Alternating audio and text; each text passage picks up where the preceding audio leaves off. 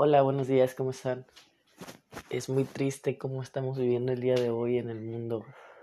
Desastres naturales, guerras entre Rusia y Ucrania. Y muchas cosas, ¿no? Pobreza, desigualdad, violaciones, muertes, demasiadas cosas. En un mundo así, cuando eres un niño y sufres acerca de violencia, separación de de tus padres y otro tipo de maltratos. Simplemente te pones en el piso más alto de la torre y piensas en si debes saltar o no, con tan solo seis años. Ese fue el primer pensamiento suicida que pasó por mi mente.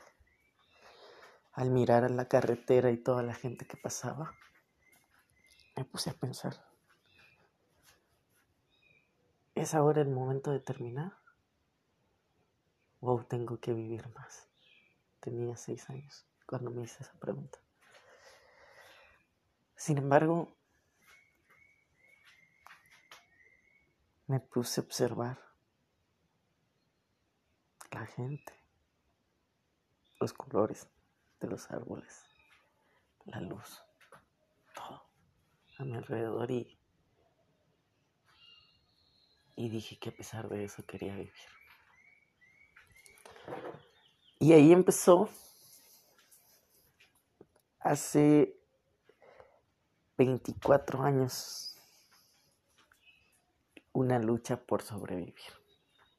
El día de hoy quiero platicarles otra experiencia acerca del suicidio y es algo que hasta ahora lo estoy comprendiendo que hace un tiempo fui con un psiquiatra y platicaba con él acerca de, de cómo me sentía, ¿no?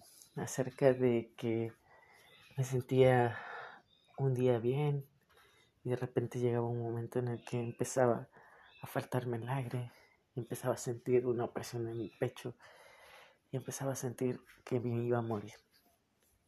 Esas eran las palabras exactas. No encontraba otra explicación, otra manera de cómo expresar lo que yo sentía.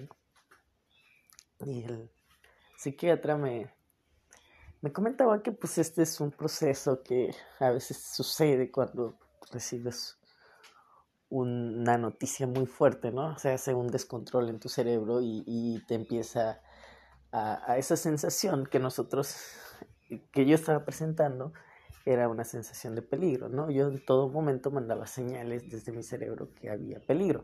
Entonces, por ese motivo, eh, yo sentía esos ataques y como no lo había tratado, cada vez se hacían más físicos. ¿A qué me refiero con más físicos?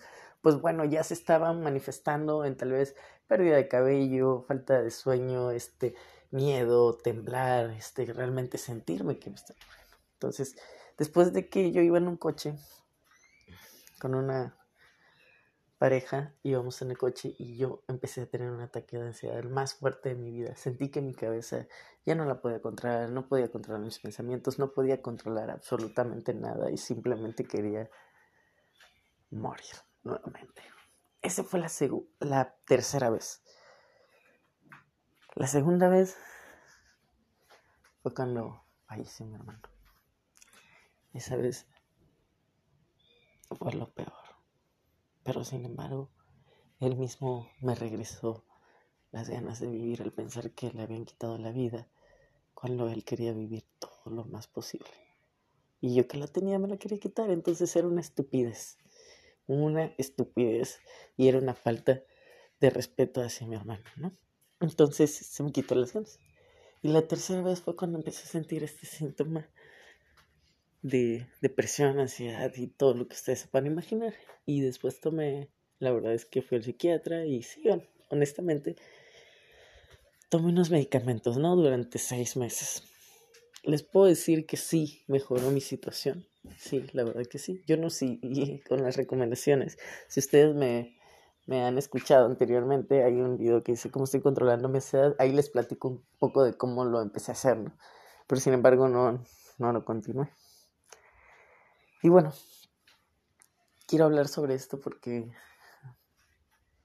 existen dos personas en el trayecto de mi vida que de mi familia que lo han hecho. Y me pregunto, y una amiga también. Entonces, tú que estás pensando en matarte, en suicidarte porque no aguantas más la situación que estás viviendo, cómo te están tratando, cómo esto, mándame un mensaje. Tal vez podamos tener una solución y una respuesta de cómo poder lograr salir de eso. ¿Por qué? Porque sí se puede. O sea, yo encontré esa luz al final del camino que me decía realmente, decía, a ver, espérate, ¿cómo que te quieres morir? Tienes una mamá que te ama, tienes, eres muy inteligente, vives aquí, tienes esto, tienes el otro. Hay niños que no lo tienen, niños que esto. Entonces, te pones a hacer una serie de opciones que tú no estás viviendo, pero que es lo peor también. Sin embargo, significa que tal vez pueda haber un camino en el cual tú te puedas dirigir. Siempre vamos en camino, ¿no? Tú eliges el camino, tú vas al camino que quieres. Entonces, tal vez ese camino que estás tomando es el suicidio, pero existe millones de caminos en el cual puedes ser feliz. Ahora les puedo comentar que este otro aniversario que pasó de mi hermano, prometí ser diferente, prometí superarlo más, no sentirme tan mal, no sentir tanta culpa, tantas cosas. Es un proceso. Conocí a personas que me han platicado acerca de su proceso de duelo y créanme que cada cosa que yo escucho, cada cosa me alienta más a decir, yo también voy a poder. Entonces, también si estás sufriendo una etapa de duelo, puedes llamarme y podemos platicar acerca de eso, porque yo creo que cuando lo platicas se va desvaneciendo el dolor poco a poco, porque nunca va a desaparecer, pero sí puede ir doliendo un poquito menos y podemos ir recordando a la persona con mucho amor. Entonces, gente, que está pensando en eso, no lo haga. Hay otra opción. Podemos encontrarlo juntos. Y la vida es hermosa. Y el día que se nos vaya, no vamos a querer que se vaya. ¿Por qué? Porque hemos encontrado el sentido. Pero bueno, les mando un excelente abrazo. Los amo. Cuídense mucho. Hay alguien que los ama allá afuera. Simplemente volteen. Y no me refiero de parejas no me refiero de amigos, me refiero de la familia. Y si no la tienes, existen personas que te aman. ¿Por qué? Porque eres un gran ser humano. Que que otros no lo vean, está bien, no pasa nada. No es como el chocolate, no a todos les gusta, ¿no? Entonces, tómenlo así. Cuídense.